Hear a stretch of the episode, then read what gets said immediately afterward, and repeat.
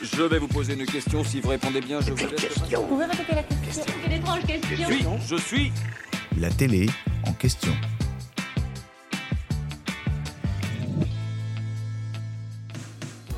C'est le pari de l'année pour TF1.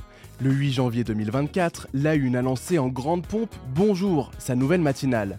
Cela faisait 30 ans que la chaîne avait délaissé ce créneau au profit du téléshopping, de la série Amour, gloire et beauté et aux rediffusions de Famille nombreuse La vie en XXL. Il faut dire que la concurrence est rude. En face, Télématin sur France 2 peut compter sur de nombreux fidèles depuis une quarantaine d'années, et les chaînes d'information en continu se sont largement installées dans le paysage audiovisuel. C'est pour ces raisons-là que TF1 a fait appel à un visage connu du public, celui de Bruce Toussaint, pour relever ce défi.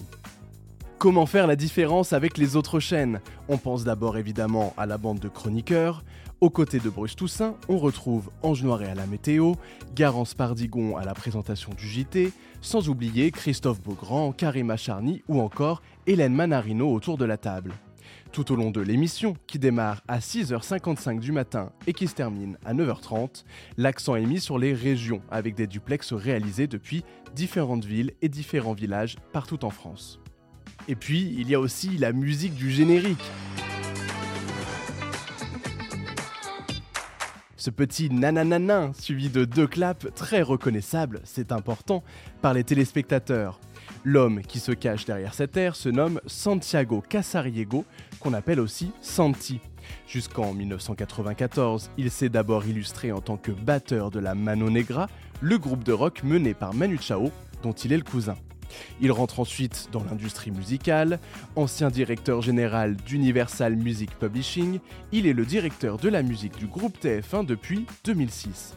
Sachez d'ailleurs que son visage n'est pas totalement inconnu. En 2001, Santiago Casariego est l'un des membres du jury de la toute première saison de Popstar sur M6, aux côtés de Pascal Brousseau et Mia Fry. Il accompagne alors les L5 jusqu'à la victoire. J'espère que cet épisode vous a plu. Si c'est le cas, abonnez-vous sur votre plateforme d'écoute préférée pour retrouver de nouveaux épisodes chaque semaine. Et si vous en voulez plus, découvrez aussi le ciné en question et les séries en question sur les plateformes d'écoute et téléloisirs.fr. À bientôt